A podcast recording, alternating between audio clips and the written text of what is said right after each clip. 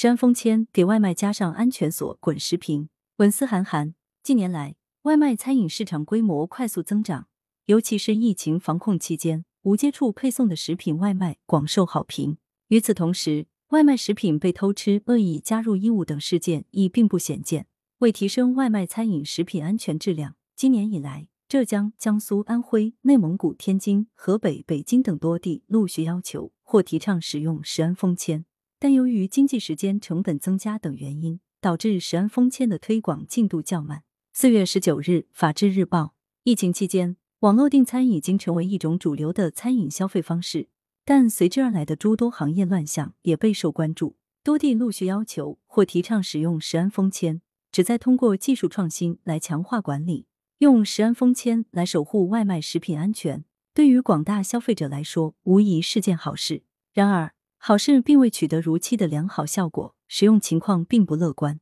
首要原因在于使用封签，在一定程度上会增加外卖商家的经济成本与操作工序。一些商家会因为经济与时间等原因进行抵制，还有一些地方只是倡议性的条款，而非强制规定，使得食安封签缺乏硬性约束，很多商家自然多一事不如少一事。加之许多消费者没有主动要求商家使用食安封签的意识，简而言之，商家多花了钱和人工，却未必能得到想要的利润和效果。依照投入产出比理论，食安封签自然难受商家青睐，推广进度较慢。食安封签可有效防止外卖食品在送餐过程中受到有意无意的污染，是保障外卖食品最后一公里安全的防范锁。推动食安封签落地，有利于行业发展与食品安全。而推广过程中的种种阻碍，说明外卖食品安全问题涉及方方面面，封签只是解决问题的一项措施。这就倒逼相关部门及人员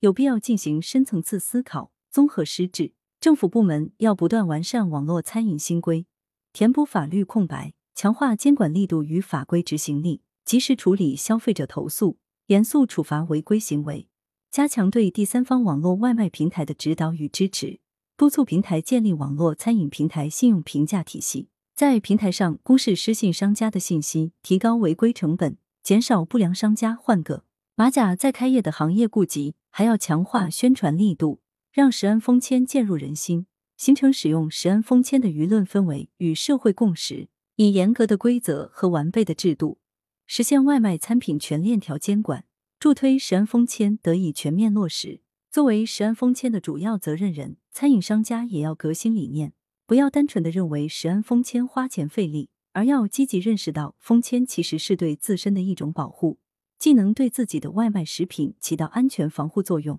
又能更好的划分责任。此外，如果在小小的封签上花点心思，比如加上自己的 logo、设计暖心的话语等，就可以让小小封签成为外卖商家品牌影响力的载体。不仅省下一笔广告推销费，还可以吸引消费者，留住回头客，使小封签发挥多功能作用，让消费者点着放心，吃得安心，看着舒心，确保食安封签成为外卖的安全锁。成为提升消费者满意度、促进行业发展的有力支撑点。羊城晚报时评投稿邮箱：wbspycwb 点 com。来源：羊城晚报羊城派。责编：付明图，王俊杰。